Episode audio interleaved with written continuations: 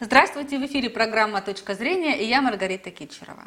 Тема нашей сегодняшней программы – защита прав потребителей финансовых услуг.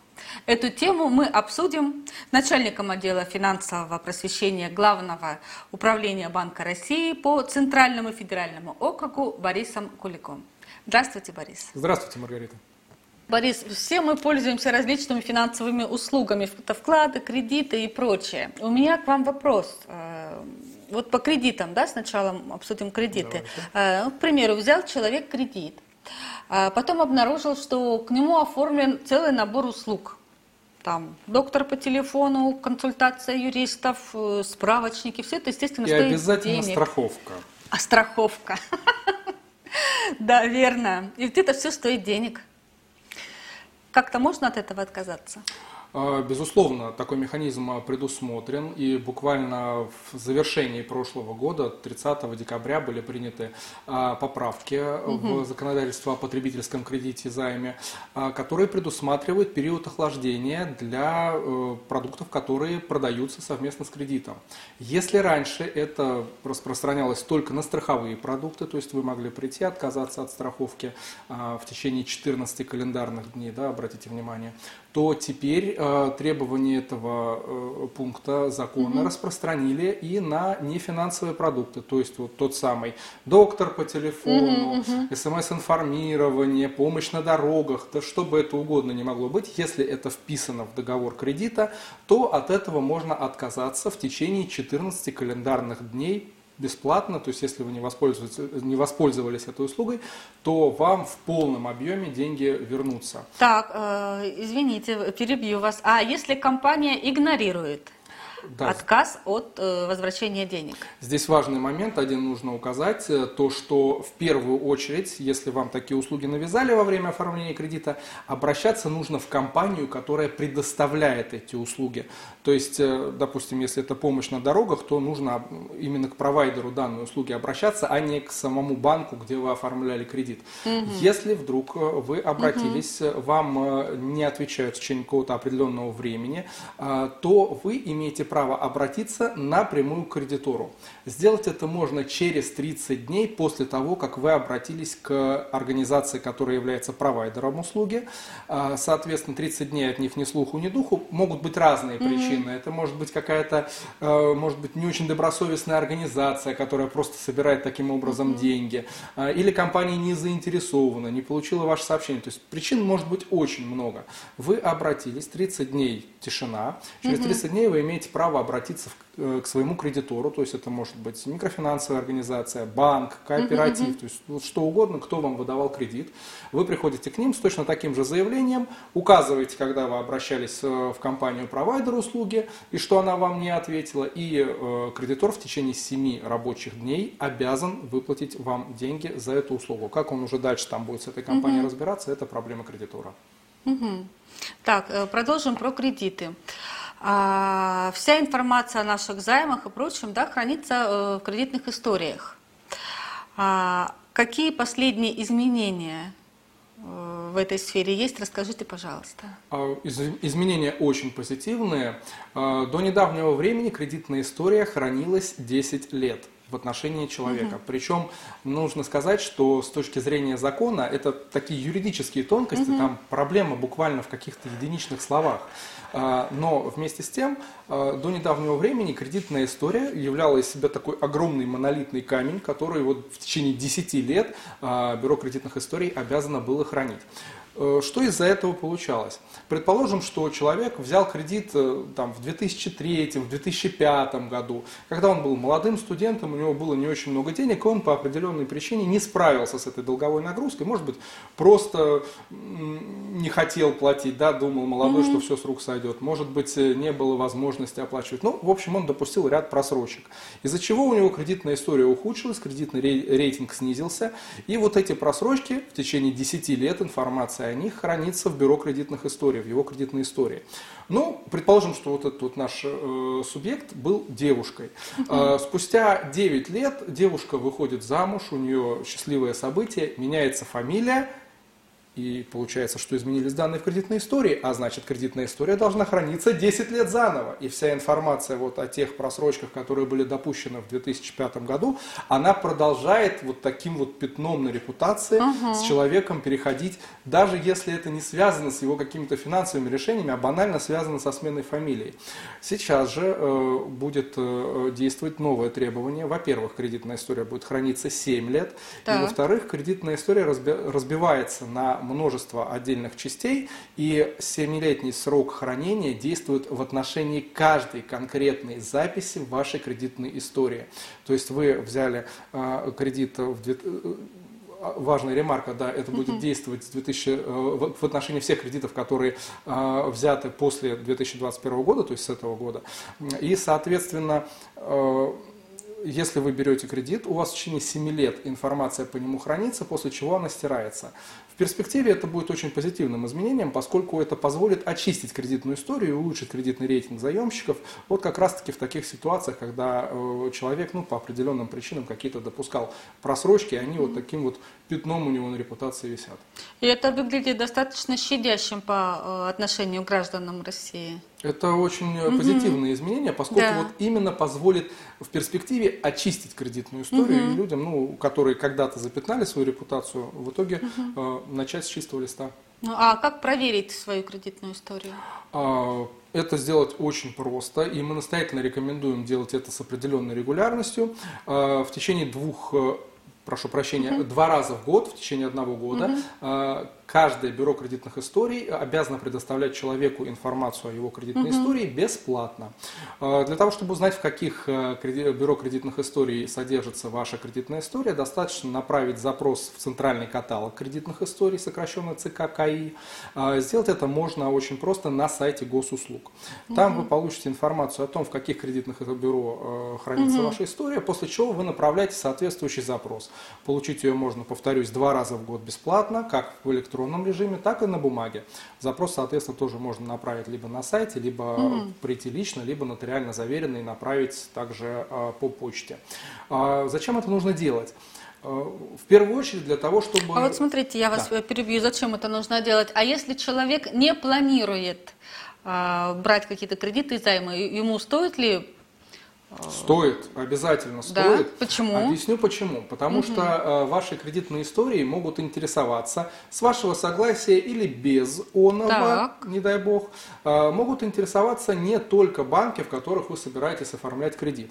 Это может быть, например, ваш работодатель, если вы э, ищете э, работу. Ну, угу. здесь, скажем так, вы будете согласны, скорее всего, на угу. такой просмотр. Это может быть, например, оператор каршеринга который э, смотрит, э, как, как у человека угу. обстоят дела с кредитной историей, не допускал ли он просрочек по платежам, и если у человека плохая кредитная история, на самом деле оператор каршеринга может отказать ему э, в услугах угу. просто потому, что человек не является надежным клиентом. Угу. И что самое страшное может произойти, вашей кредитной истории могут интересоваться мошенники, а точнее не интересоваться, но и в том числе оформить на вас кредит без вашего ведения. Это может произойти, если вы, например, где-то скомпрометировали собственные паспортные данные, данные. Потеряли паспорт на физическом носителе или где-то его засветили, и эти данные утекли в сеть. И вот в этой ситуации э, в отношении вас может быть оформлен кредит, о котором вы узнаете только, только когда вам позвонит коллектор да, с вопросом, а где деньги. Э, поэтому очень полезно регулярно просматривать свою кредитную историю. Вы, во-первых, будете видеть, кто ей интересуется, и для себя понимать, Соглашались ли вы на такие, э, скажем так, просмотры, или это mm-hmm. происходило без вашего согласия, нужно с этим что-то делать. И во-вторых, если все-таки у вас такой кредит образовался, это возможность, очень хорошая возможность быстро пресечь всю эту историю, потому что можно обратиться к кредитору с заявлением о том, что вы не брали такой кредит, можно обратиться в правоохранительные органы с заявлением о мошеннических действиях.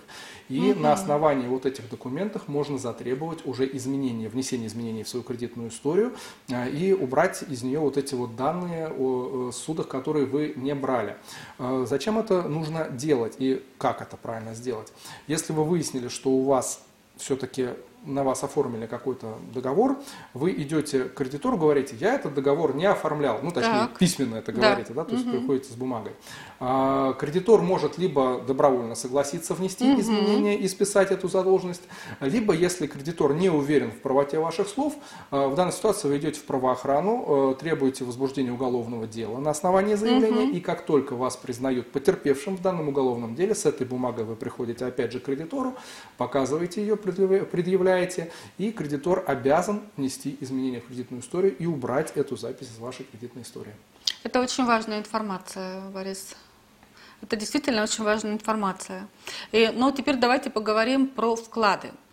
А что важного ждет наше сбережение? А, да, очень много есть э, изменений, которые в этом году вступают в силу, и, наверное, самое важное из них и самое интересное для нас – это запрет для э, кредитных организаций, которые привлекают деньги для вклад, на вклад, э, скрывать от нас минимальную процентную ставку. Вы наверняка сами сталкивались с такими ситуациями, когда открываешь на сайте реклама, до 10, там, до 12 да, процентов да, годовых да, ставка. Да. Так вот, смысл в том, что теперь банкам, им, конечно, по-прежнему можно писать до, но угу. теперь они еще будут обязаны указать от скольки процентов может быть э, ставка по данному депозиту. Более того, банк обязан будет размещать эту информацию не только в договоре, но и на своем сайте и в рекламных материалах. И там должны быть э, проведены требования в, э, по исполнению которых у вас будет определенная процентная ставка. То есть, допустим, вы внесли 10 тысяч рублей, у вас процентная ставка 3% годовых, а если 100 тысяч, то уже 4, а если миллион, то уже 5. Угу. Именно вот эти требования должны будут раскрываться в рекламе. Таким образом, ну, скажем так, мы сможем уйти и от раздражения, которое возникает у потребителей финансовых услуг, и от таких вот скрытых подводных камней, когда э, процентная ставка высокая, действует, например, только первый месяц или первые три месяца. Угу. В данной ситуации а, банк будет обязан раскрыть эту информацию полностью. Угу. А вот если ставки по вкладам невелики, но банк вместо вклада предлагает а, разные другие варианты. А, вопрос, как не совершить ошибку и выбрать нужный финансовый продукт? Ну, совет, он универсален, наверное, в отношении практически всех, не только финансовых, но и правоотношений, да, если угу. вы попадаете э, в сферу действия закона. Угу. Внимательно читать договор. Это вот мы вроде повторяем это регулярно, угу. говорим везде, уже практически из каждого утюга это звучит, что нужно внимательно читать договор. Э, и в данной ситуации не исключение. Э, чтобы не стать жертвой так называемого мисселлинга. А что такое мисселлинг? А, мисселлинг, давайте на пальцах приведу Хорошо. хороший очень такой пример. А, вот, предположим, вы пришли в магазин, и вам нужно купить батон колбасы. Хорошей такой докторской колбасы, вот прям, угу. чтобы на бутерброд ее намазать угу, и угу. покушать, позавтракать. А вам выносят пачку порошка стирального и говорят, вот это очень хороший стиральный порошок, он вам все отстирает, пятна все уйдут, белье будет идеально белым. И Но у... ты-то пришел за колбасой?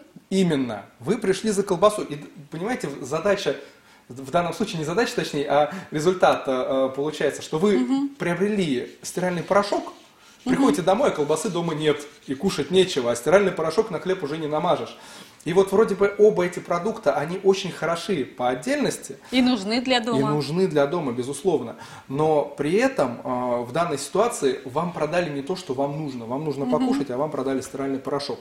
Вот именно в этой ситуации э, и оказывается жертва так называемого мисселлинга. То есть это человек, которому продали один финансовый продукт под видом другого, который был ему изначально необходим. А человек может защититься от мисселлинга? Да, защититься от мисселлинга э, несложно. Э, для этого нужно в первую очередь, мы это всегда повторяем, внимательно читать договор. Внимательно читать все условия, которые вам в нем приводятся, и если вдруг вам что-то непонятно, угу. вы имеете право задавать вопросы. Если менеджер начинает уклоняться от ответов на эти вопросы, угу. давать какие-то размытые формулировки, это, во-первых, угу. повод задуматься, зачем угу. же это все-таки нужно менеджеру. Возможно, он просто хочет поднять продажи для того, чтобы, может быть, в конце месяца получить премию за этот продукт. Во-вторых, это повод задуматься а, о том, нужен ли вам этот продукт, если вы его сами не понимаете. Угу. А, и в данной ситуации, если вам все-таки до конца не понятен договор, очень важно воспользоваться правом взять этот договор домой и в спокойной обстановке обстановке, а не когда у вас там сзади на фоне идет шум, когда вам говорят, ой, это уникальное предложение, срочно подписывайте, действует два часа, завтра такого не будет. Вот в этих ситуациях очень важно совладать с собой, совладать со своей алчностью, взять этот договор домой, почитать его в спокойной обстановке. А, если есть необходимость проконсультироваться с друзьями, с родными, может быть, с юристом, uh-huh. если как вопрос каких-то uh-huh. серьезных денег а, стоит. Ведь в конце концов вы не обязаны отдавать в кредитную организацию свои деньги. Это только ваши деньги, только вы должны решать, как вы ими uh-huh. будете распоряжаться. А именно поэтому а, вы э, имеете право да, взять временное раздумье. Если это э, нормальная, легальная организация, которая не стремится вас обмануть, а, то э, никогда менеджер не будет препятствовать вам взять этот договор с собой домой и не будет вот этих вот заявлений про то, что это уникальное предложение, действует оно ровно час. Это самый эффективный способ защиты от мисселлинга. Угу. Внимательное чтение, а также скептическое отношение и критическая оценка всех предложений, которые которые вам поступают. И в крайнем случае обратиться к юристу. Самый, да, э, проверенный вариант угу. это обратиться к профессионалу, если вы не обладаете достаточными финансовыми знаниями. Но, однако, есть и бесплатные способы. Э, не могу не сказать о интернет-приемной Центрального банка Российской Федерации, куда можно а, обратиться через интернет э, с обращением. Сделать это можно очень быстро и получить ответ по каким-то вопросам. А также еще быстрее это можно сделать через приложение Центрального банка ЦБ онлайн. Там есть прям чат с сотрудниками Центрального банка, которые дают консультации о определенных определенных рисках, особенностях тех или иных финансовых продуктов. Угу.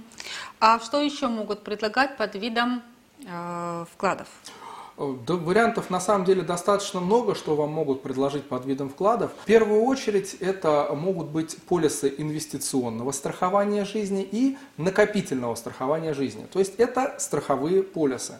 Важно mm-hmm. понимать о том, что это не договор вклада в том смысле, в котором мы привыкли его mm-hmm. видеть, хотя э, какие-то отдаленные черты все-таки есть. Э, в чем разница?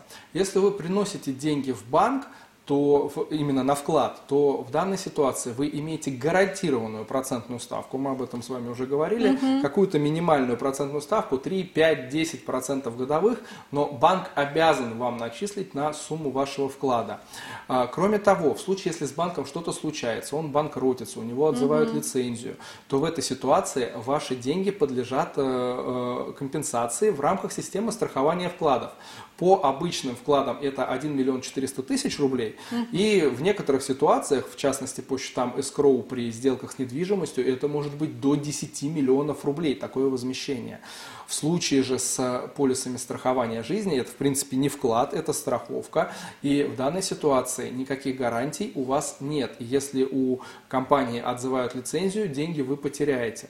Кроме того, по таким продуктам нету гарантированной ставки процентной по доходам. Э, банк, конечно, может ее прописать и поставить, допустим, минимальную ставку в 1% годовых, угу. но вместе с тем доходность, обычно заявляется, что эта доходность будет выше, чем по вкладам, угу. доходность будет напрямую зависеть от того, насколько эффективно страховая компания управляет вашими активами. То есть вы принесли туда деньги, э, и, соответственно, их компания перекручивает. А доходность действительно прибыль. выше, чем по вкладам? Еще раз повторюсь, это сильно зависит от того, угу. как эффективно будет э, э, страховая компания управлять этими деньгами. Она может быть э, больше, может быть меньше. Угу. В данной ситуации вы не застрахованы от риска, и если угу. нет условия вот этой минимальной процентной ставки, то вы можете даже иметь отрицательную доходность, угу. как и в любой другой. То есть это нужно обязательно условие прописывать в договоре, а, да? Оно может быть либо указано, либо не указано. Вы можете попробовать на нем настоять, но учитывая, что, как правило, эти договоры угу. являются рамочными, точными и, угу. соответственно, изначально написаны, а, то в этой ситуации, как правило, повлиять угу. на такое условие достаточно сложно. Угу. Ну вот раз мы заговорили про инвестиции, Борис, а, предложений очень много, так? Да. от банков. Не только в банках, на разных э, сайтах, в соцсетях и прочее. И э, как проверить финансовую компанию, чтобы не потерять деньги? То есть мы выбираем, это наше право. Но как проверить? Очень важно а, при обращении в финансовые организации понимать и проверять данную организацию на наличие у нее официального статуса угу. и лицензии на осуществление определенного вида деятельности. Потому что вы очень правильно отметили, что есть очень много а, серых и черных проектов, угу которые целью своей имеют изначально завладеть деньгами не очень, скажем так, внимательных инвесторов. Если можно так выразиться. Так вот, как проверить данную организацию? Самый простой способ – это зайти на сайт Центрального банка Российской Федерации, и там буквально внизу страницы, на основной странице есть меню, называется «Проверить финансовую организацию». Вы заходите в эту вкладку, и там, соответственно, вводите реквизиты организации, которые вы знаете. Это может быть наименование, uh-huh, может быть uh-huh. индивидуальный номер налогоплательщика или ННН. А, вы вводите эти реквизиты, и вам о компании выдается вся информация, что это, допустим, кредитная организация такая-то, такая-то, у нее есть лицензии на прием вкладов, лицензии на кредитование, лицензия там, на что-то, на первый, второй, третий, четвертый продукт. Или это страховая организация, лицензия такая, такая, такая, Или это брокер, если мы говорим о рынке ценных бумаг, соответственно, он тоже обладает необходимой на это лицензией. Если же вы приходите э, в это меню, вводите реквизиты и э, у вас выдается пустой, да, как вы вытянули пустой невод, то в этой ситуации стоит очень сильно задуматься, и мы бы все-таки рекомендовали уходить из таких организаций так. и не иметь с ними финансовых отношений. Кроме mm-hmm. того, с прошлого года, с лета прошлого года, Банк России, помимо списка легальных организаций, mm-hmm. Также публикует список организаций с выявленными признаками недобросовестной деятельности на финансовом рынке. Угу. Такое вот очень длинное название. Однако, по сути, это список организаций... Такой своеобразный черный список. Э, ну, серый список. Э, не черный и не серый, не совсем правильно говорить. Это, угу. скажем так, э, для простого человека это такой стоп-фактор. Если угу. человек обращается в организацию, проверяет ее через этот список и видит, что а, эта организация числится в списке организаций, простите за тавтологию, с признаками недобросовестной деятельности на финансовом рынке, то в этой ситуации однозначно стоит отказаться от заключения договора. Угу. В этом списке содержатся три вида организаций, ну, три основных вида, они там, скажем так, подразделяются. Угу. Это черные кредиторы, которые без лицензии кредитуют людей, соответственно, никаким образом не ограничены ни в размере процентных ставок, ни в способах взыскания. Это вот тот самый черный сегмент кредитного рынка. Это финансовые пирамиды, то есть инвестиционные проекты, которые своей целью э, преследуют захватить деньги своих вкладчиков, своих инвесторов. И э, также это недобросовестные участники рынка ценных бумаг, то есть это угу. э, те же самые брокеры, которые либо не имеют лицензии, либо опять же имеют целью захватить ваши деньги, но не в форме построения пирамиды. Э, именно три вот этих вот вида организаций, и надо сказать, что на сегодняшний день уже более двух тысяч организаций внесено в этот список, как э, откровенно черных недобросовестных проектов, так и проектов, которые действуют на территории Российской Федерации, но не соблюдают законодательство, то есть работают работают без лицензии. Угу. То есть потребитель все более и более становится защищенным.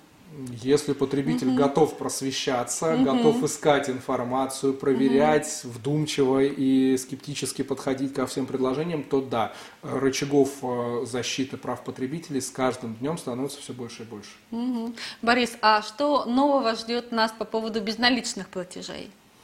Э, да, нововведения, конечно, тоже, безусловно, есть. И здесь, наверное, лучше всего отметить систему быстрых платежей. Так. А, это очень удобный инструмент, который может быть удобен как для простых физических лиц, так и для предпринимателей. Для предпринимателей он удобен, удобен в первую очередь тем, что а, малый бизнес может не тратиться на банковский эквайринг, не заморачиваться угу. с а, терминалами для приема карт, просто повесить у себя QR-код и, э, соответственно, по этому QR-коду принимать платежи. При этом э, стоимость э, такого обслуживания она кратно меньше, чем э, в банках. Если мы говорим о банковском эквайринге, это 2, 3, 4 процента от суммы, то в системе быстрых платежей тарифы намного ниже. Это 4 десятых, от 4 десятых до 7 десятых процента от платежа. То есть ну, практически э, десятикратная э, разница. Если мы говорим о э, простых потребителях, то есть о нас с вами, о физических лицах, то в данной ситуации чем интересна СБП, угу. система быстрых платежей для нас? Угу. Это моментальные быстрые переводы и теперь нововведение – это возможность автопл... подключения автоплатежей. В приложении собственного банка вы можете подключить автоплатеж именно через СБП и в данной ситуации реквизиты вашей карты не будут доступны э, сервису, на котором проходит э, платеж. То есть вы можете Это быть спокойны. Это очень важное нововведение. Вы можете быть спокойны, да, за то, что данные вашей карты, CVC-код, э, номер, ваша фамилия, дата действия, что она даже в случае хакерской атаки на сайт интернет-магазина, она ни в коем случае не утечет в сеть. Автоплатежи могут быть как разовыми э, по запросу, угу. так и постоянными. И в данной ситуации очень удобно, что вы можете, э, например, э, мониторить, что у вас есть э, подписка на какой-нибудь онлайн-кинотеатр, которым угу. вы не пользуетесь, а деньги стабильно списываются с карты. Угу, угу. В данной ситуации система быстрых платежей позволяет заблокировать эти платежи. Это очень удобно. Да, это безусловно очень удобно. Но давайте еще раз проговорим и подытожим, Борис. Как потребителю отстоять свои права? А, ну, в первую очередь, да, повторю прописные истины, в первую очередь это внимательно читать договор для того, чтобы не допустить ситуации, когда э, права человека нарушаются. Если же вы все-таки э, попали на нарушение прав, если угу. ваши права каким-то образом нарушаются, то в данной ситуации важно не молчать. А, а как же правильно жаловаться? Да, важно вот. правильно жаловаться. Если мы говорим о финансовых услугах, то в данной ситуации наиболее правильным будет направить обращение в интернет интернет-приемную Центрального банка Российской Федерации. Сделать это можно очень просто по адресу сайта cbr.ru, это Центральный банк Российской Федерации, слэш reception, это э, именно интернет-приемная. Кроме того, можно предварительно консультироваться через э, приложение Центрального банка Российской Федерации ЦБ онлайн, оно называется, доступно для всех популярных платформ, а, и там вы можете э, в прямом эфире в режиме реального времени пообщаться со специалистами Банка России и проконсультироваться консультироваться угу. по интересующим вас вопросам, проверить лицензию, узнать про риски Это именно на продукта. Сайте. Это в приложении Банка Приложение. России. Угу. Прямо чат живой в реальном угу, времени угу, с сотрудниками. Угу. Конечно, иногда отвечают не очень быстро, если вы задаете сложные вопросы, но, как угу. правило, в течение там максимум Но все-таки это лучше, минут. чем пытаться дозвониться по телефону. А, да Горячая линия тоже у нас работает, в принципе, достаточно активно. 8 800 300 ровно 3000 номер телефона. А, также, ну, в принципе, функционал весь тот же самый, что и в ЦБ mm онлайн. Просто, да, кому-то проще позвонить, а кому-то проще mm переписываться, кто-то не любит Ну, например, слабослышащим людям лучше, конечно, через приложение общаться. Безусловно, mm безусловно. И если у вас вопрос касается денег, то есть выплат, вас, э, например, страховая компания не хочет возмещать деньги по ОСАГО, либо были навязаны какие-то услуги за дополнительные деньги, и вам кредитор не хочет возвращать эти деньги, то в данной ситуации, помимо Центрального банка Российской Федерации, обязательно необходимо жаловаться финансовому уполномоченному или финомбудсмену, как его еще знают угу. в многих средствах массовой информации или в интернете.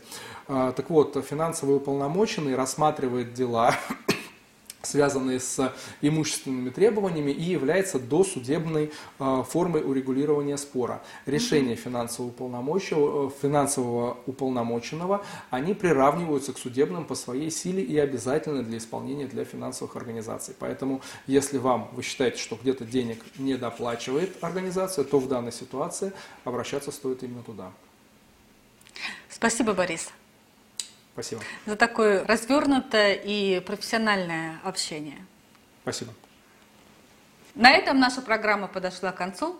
С вами была Маргарита Кичерова и Борис Кулик, начальник отдела финансового просвещения Главного управления Банка России по Центральному федеральному округу. Всего доброго.